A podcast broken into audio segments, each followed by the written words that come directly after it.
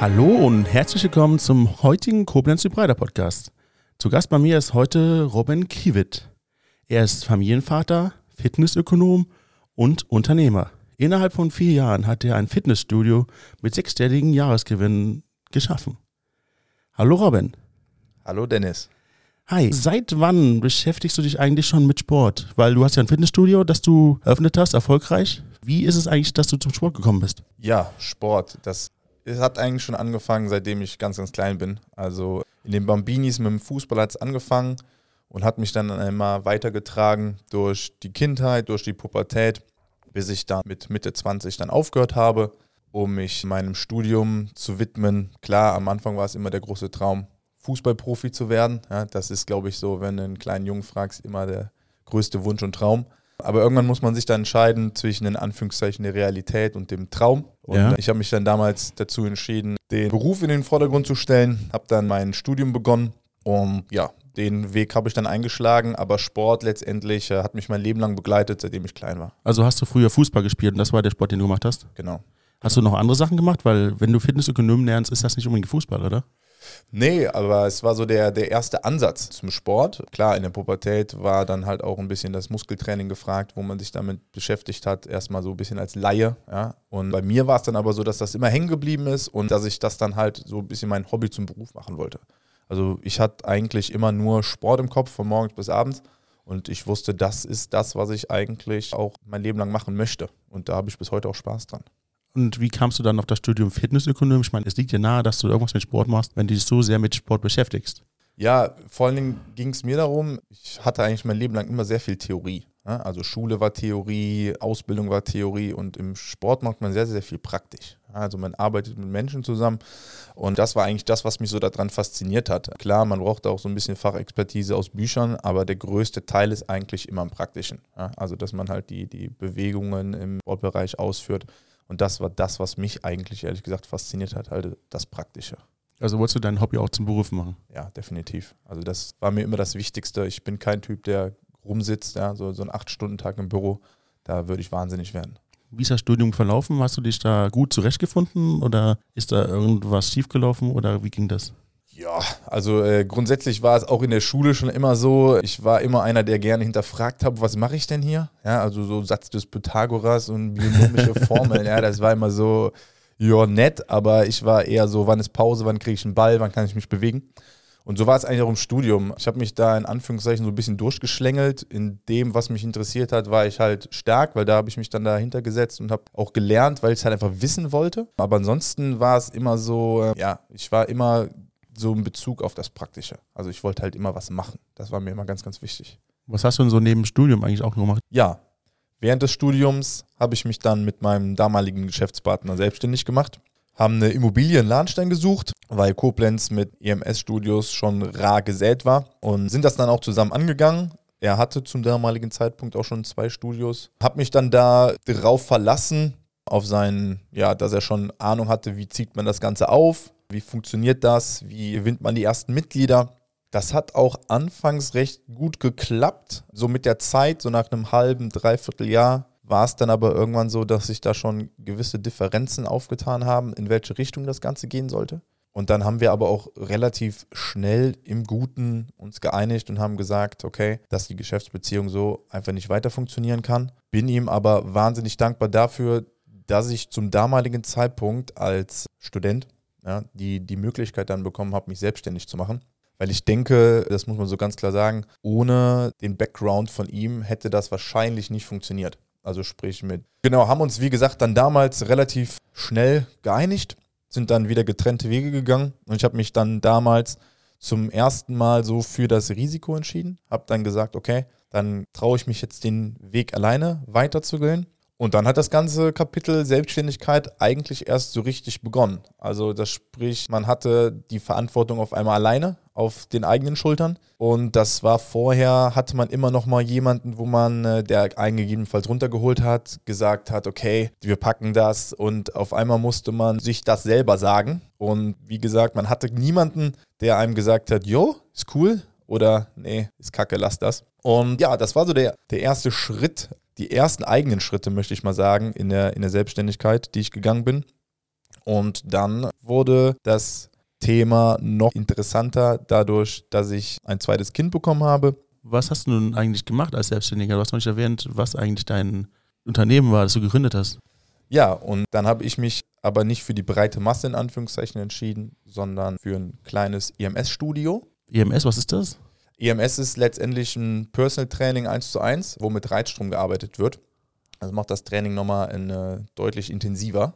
Wenn du von klein redest, redest du da von der Garage, in der du das alles aufgezogen hast, oder wie meinst du das? Nee, ganz so wie die Nike-Hersteller damals war es da nicht, ja? sondern ich bin im ehemaligen Johanneskloster in Lahnstein und habe da aber, sage ich mal, vergleichbar angefangen. Also ich hatte einen Raum, da stand ein Ikea-Regal drin und ein Schreibtisch und dieses sogenannte EMS-Gerät. Und so haben wir halt angefangen. Ganz, ganz klein, aber das sind so die ersten Schritte in der Selbstständigkeit. Hat das auch schon Gewinne abgeworfen oder war das nichts, was sich selbst getragen hat? Nee. Also am Anfang, ich sag mal so, mein erstes Gehalt habe ich mir nach anderthalb Jahren ausgezahlt. Oh. Genau, weil klar, das Startkapital war natürlich extremst klein. Im Studium selbstständig gemacht und deshalb musste jeder Cent, der halt reingekommen ist, erstmal investiert werden. Und ich habe mich dann mit einem Gastrojob, wo ich dann freitags, samstags gearbeitet habe, so gesehen über Wasser gehalten habe da meine 450 Euro verdient plus mein Trinkgeld und das war anderthalb Jahre lang mein Leben. Das war natürlich ein harter und steiniger Weg, aber am Ende des Tages wusste ich immer so, wofür ich es mache und konnte, das war mir immer ganz, ganz wichtig, dass ich niemanden hatte, in Anführungszeichen, der mir sagt, was ich zu tun habe. Als du das Studium dann in der Tasche hattest und dieses EMS-Training aufgebaut hattest, was ist denn danach gelaufen? Ja, also diese, das letzte Jahr meines Studiums war eigentlich so in Anführungszeichen mit das härteste, weil da natürlich halt, wie ich eben schon gesagt hatte, so ein paar Baustellen waren. Positive Baustellen, wie ich sagen muss. Natürlich die Geburt meines Sohnes, meine Bachelor-Thesis und dadurch natürlich halt auch irgendwie so der Schritt, okay, jetzt hast du mehr Verantwortung. Ging es in deinem Bachelor auch um EMS oder? Auch, aber größtenteils ging es in meinem Bachelor um Gesundheitsmanagement in Unternehmen.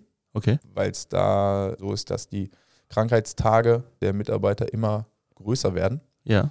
Ich habe mich damit beschäftigt mit der Implementierung von einem betrieblichen Gesundheitsmanagement in Unternehmen und habe dann letztendlich so abgefragt, okay, wie wichtig sieht denn das Unternehmen seinen Stellenwert für die Gesundheit der Mitarbeiter? Hattest du auch reelle Evaluationen da drin? Genau, ich musste halt eine Umfrage erstellen. Ja. Ich musste mindestens 50 Unternehmen befragen mit mittelständiger Größe.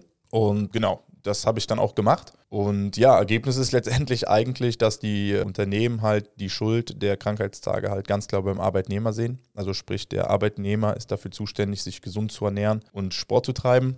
Ja, und die, die Arbeitgeber in Anführungszeichen nehmen sich da so ein bisschen raus. Also die stellen sich halt ähm, so dar, dass sie damit nichts zu tun haben, auf gut Deutsch. Hatte die These, die du im Studium bewiesen hast, deine Einstellung auf dein EMS-Studio verändert? Nee, also direkten Wachstum würde ich jetzt nicht sagen. Ich denke eher die Erkenntnisse, die ich daraus ableiten konnte. Die waren hilfreich für den Wachstum, aber ich würde jetzt nicht die Bachelor-Thesis und die Inhalte alleine für den Wachstum alleine darstellen. Was waren dann die Gründe? Ja, nach anderthalb Jahren wurde das Ganze dann deutlich ernster, in Anführungszeichen. Einfach aus dem Grund, weil vorher machst du dich selbstständig und die Tragweite beeinflusst dich selber. Also das, was du tust, hat Auswirkungen auf dich. Und nach anderthalb Jahren, nach der Geburt des Sohnes und unserer kleinen Familie mit der kleinen Tochter, war es so, dass ich auf einmal einen ganz anderen Stellenwert hatte für die Familie. Und das wird dir in Anführungszeichen dann erst so richtig bewusst. Also es bedeutet, es war auf einmal so, okay, du bist der Kapitän vom Schiff und du steuerst das ganze Ding. Und wenn du jetzt das Ding gegen den Eisberg rammst, dann geht ihr alle unter, um es übertriebenermaßen zu sagen. Die Metapher ist rübergekommen, ja. Das ist sehr gut. Also wir sind nicht äh, auf der Titanic. Nee. Aber so ist dann so ein bisschen das Gefühl. Also vorher war es bei mir so, ich habe das gar nicht so richtig reflektiert. Also ich habe mich damals selbstständig gemacht, im jugendlichen Leichtsinn in Anführungszeichen, und habe halt so gesagt, okay, komm, probierst es mal.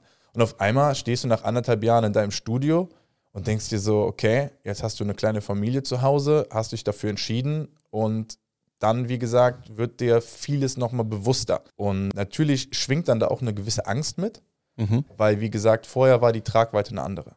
Ja, mit dem Wachstum meines Unternehmens wachsen natürlich auch die Herausforderungen und auch irgendwo die Probleme, die dann mit sich kommen. Und zum damaligen Zeitpunkt war es dann so, ich hatte mich für den Wachstum entschieden. Das bedeutete natürlich auch, dass ich das erste Mal der Herausforderung gegenüberstand, Chef zu werden. Also bis dato hatte ich es anderthalb Jahre komplett alleine gemacht. Und dann war ich aufgrund der Entscheidung des Wachstums darauf angewiesen, Unterstützung zu bekommen. Und das bedeutet, man muss sich das erste Mal darauf verlassen, dass andere deinen Job genauso gut machen wie du.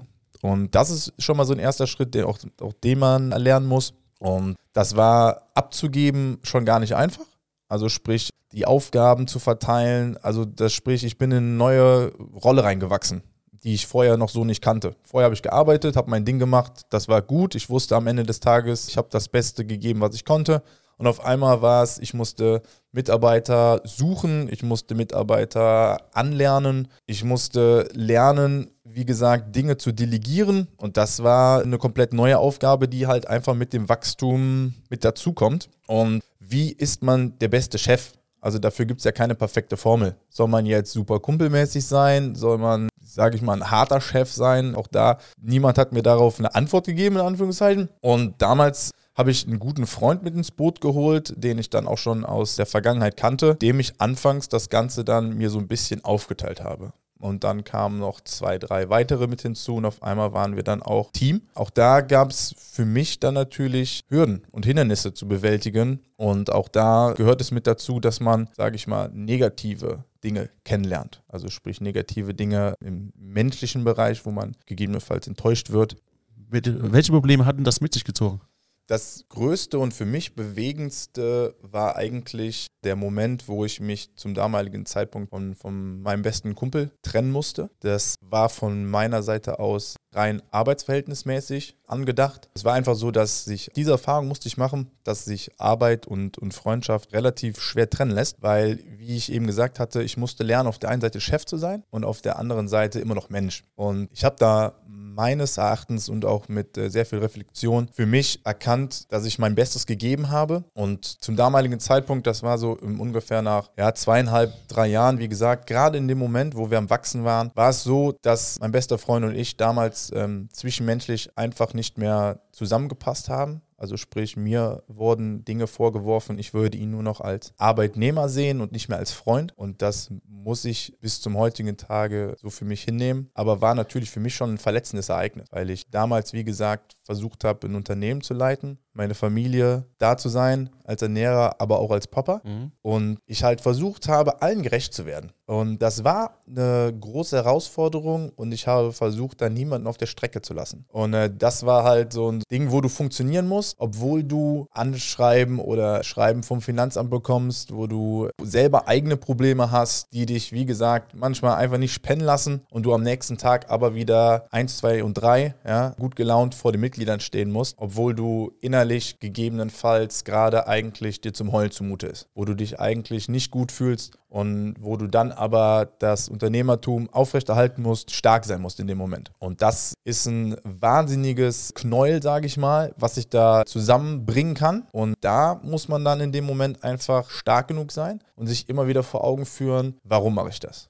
Und der eine kann das und der andere kann das aber eher nicht. Und ich bin recht froh, dass ich aber zum damaligen Zeitpunkt trotz all dieser Punkte immer positiv bleiben konnte, da auf meine Familie zurückgreifen konnte, viel mit meiner Frau sprechen konnte, die mir da geholfen hat, mich, sage ich mal, auf der richtigen Bahn zu lassen.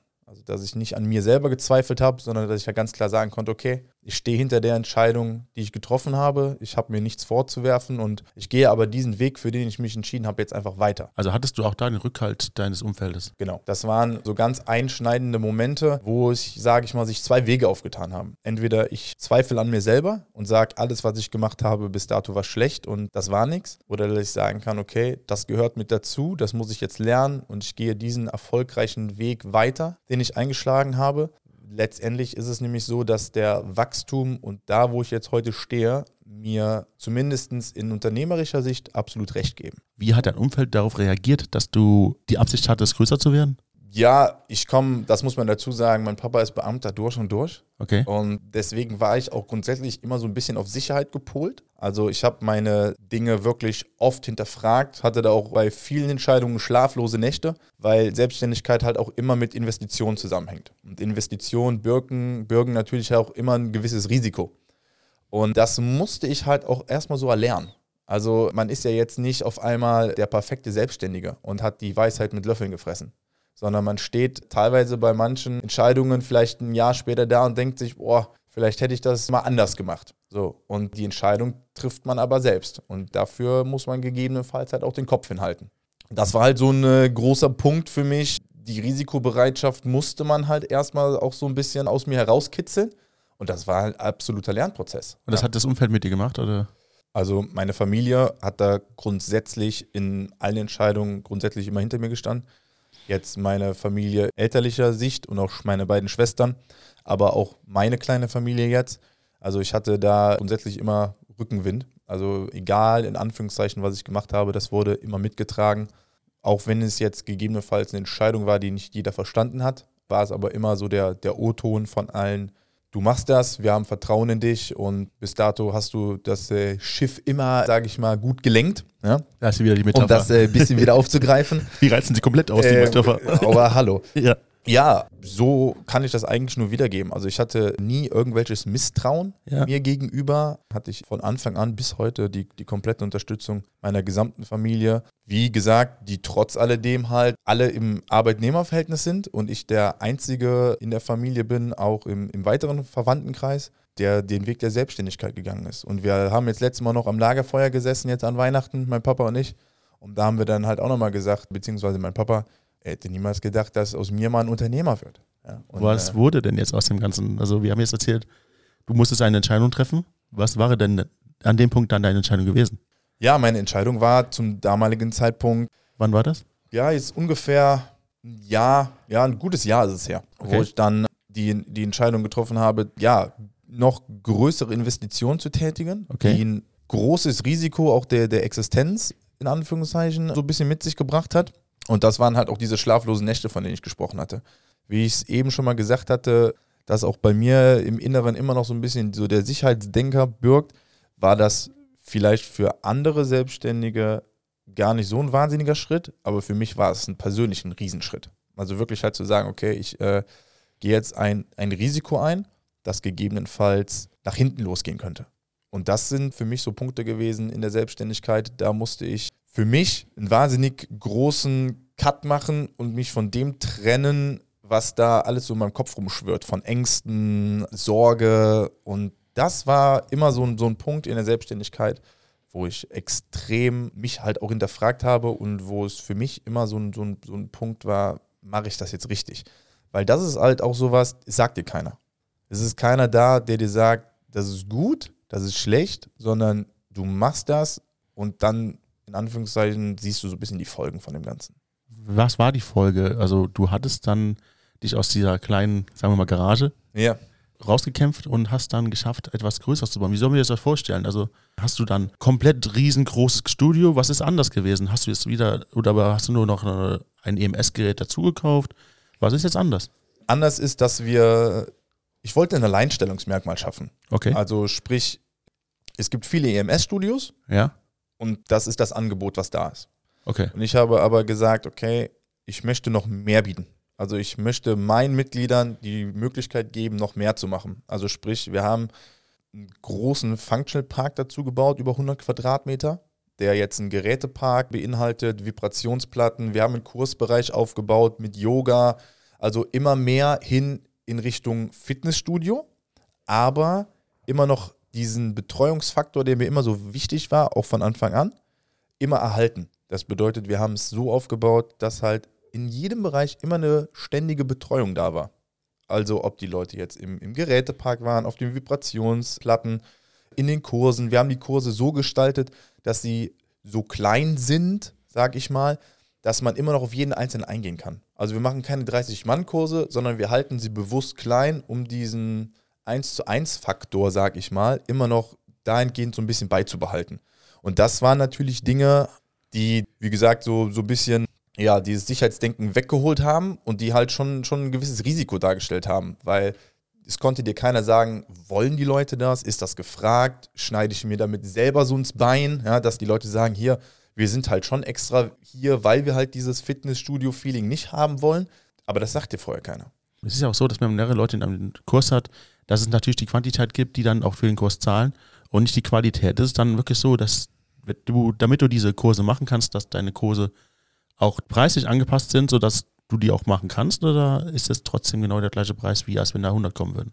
Nee, also grundsätzlich haben wir den Beitrag so gelassen, wie er war, weil mir einfach wichtig war, einen Mehrwert zu bieten. Also sprich, die Leute nochmal ein Quäntchen mehr bieten zu können. Bieten im Sinne von mehr Bewegung, mehr Möglichkeiten, dass man nicht darauf festgesetzt ist, dieses Training einmal in der Woche machen, sondern dass man sagt, okay, wenn du möchtest, kannst du halt auch einfach mehr machen. Und das war mir halt einfach wichtig, weil, wie ich eben gesagt hatte, dieses Team, das man gebildet hat, dass man da halt einfach noch einen Schritt weiter gehen kann. Dass man sagen kann, okay, hier pass auf, ja, du kannst bei mir jetzt halt einfach noch mehr machen.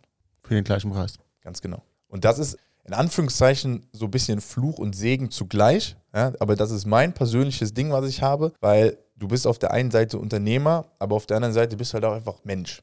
Und ich bin ja erst 28 Jahre alt. Das ist extrem schwierig für mich, das irgendwo zusammenzubringen. Ich muss auf der einen Seite natürlich Geld verdienen, aber auf der anderen Seite möchte ich ja zu dem Trainierenden das Gegenpardon sein. Also der Teamplayer, der das mit einem zusammen schafft. Der Wingman. Genau, so ungefähr. so, und das ist halt einfach, da darf man halt in Anführungszeichen den unternehmerischen Sinn bei dem Ganzen halt nicht verlieren. Und mir war es halt immer sehr, sehr wichtig, dass die Leute sich bei mir wohlfühlen, dass die Leute Veränderungen haben, dass es nicht langweilig wird. Und das ist halt einfach, ja, gar nicht so einfach, ja. Weil, wie gesagt, der unternehmerische Sinne ist das, wovon du lebst, wovon du deine Familie ernährst, weswegen du das natürlich auch am Ende des Tages machst. Aber ich sag mal so, ich bin ja jetzt kein, keine EDV, ja, äh, Systemmaschine, die etwas eine Dienst oder ein Produkt anbietet, sondern ich biete ja, sage ich mal, eine Dienstleistung, ja, wo ich halt mit den Leuten zusammenarbeite. Und das hat halt einfach nochmal so ein bisschen mehr einen empathischen Faktor, der halt bei mir so manche Dinge einfach so ein bisschen vermischt hat. Du hast schon sehr früh angefangen, dich für Sport zu interessieren und auch für Fitness. Das hat dann auch für dich den ausschlaggebenden Punkt gegeben, auch ein Studium zu machen, das in die Richtung geht? Während des Studiums kam dann die Selbstständigkeit mit meinem damaligen Geschäftspartner mit hinzu. Die Familienkonstellation hat sich durch die Geburt meines Sohnes verändert. Und dann hast du irgendwann entschieden, nach dem Studium auch größer zu werden. Und mit dem Größerwerden haben sich dann auch die Probleme vergrößert. Die Probleme dahingehend, dass man vor neue Herausforderungen gestellt worden ist, dass man Herausforderungen im menschlichen und unternehmerischen Sinn vor Augen geführt bekommen hat und gelernt hat, diese beiden Dinge auch auf gewisse Art und Weise unter einen Hut zu bekommen. Das hast du dann gemeistert und heute hast du ein Unternehmen, das sechsstellige Jahresgewinne abwirft. Ganz genau. Und rückblickend ist der Weg hart gewesen. Anders kann man das nicht benennen. Aber bis heute muss ich sagen, dass es der absolut richtige Weg war. Damit sind wir leider schon am Ende unseres Podcasts. Möchtest du unseren Hörern noch was auf den Weg mitgeben? Ich möchte vor allen Dingen die Menschen, die sich gerade fragen, soll ich diesen Schritt in die Selbstständigkeit wagen oder nicht, ermutigen, diesen Schritt zu tun, weil es für mich auch sehr, sehr viel mit Selbstverwirklichung zu tun hat. Also sprich, die Selbstverwirklichung hat für mich immer an vorderster Priorität gestanden, dass ich das tun kann, was ich heute tue. Ich kann nur sagen, dass es trotz all den Herausforderungen, die es gegeben hat, das Schönste ist, was es gibt, dass man das machen kann, was man tun möchte. Und dieses Gefühl, das kann einem niemand geben. Also dieses nach Hause kommen und zu wissen, okay, ich habe heute den ganzen Tag das gemacht, was mich komplett erfüllt, was mir Freude im Leben bereitet. Dieses Gefühl kann nichts anderes meines Erachtens auf der Welt irgendwie jemandem geben. Und deswegen wagt euch diesen Schritt, geht den Weg. Er ist zwar steinig, ja, das hört sich blöd an, weil das oft gesagt wird, aber am Ende des Tages überwiegt dieses Gefühl der Selbstverwirklichung alles. Vielen Dank für diese wunderbaren Schlussworte. Vielen Dank, dass du da gewesen bist. Ich bedanke mich. Ich habe sehr viel Freude mit dir gehabt. Ja. ja, es hat mir auch Spaß gemacht. Und vielen, vielen Dank, dass ich heute da sein durfte. Ich hoffe, wir sehen uns bald wieder. Das werden wir tun, Dennis.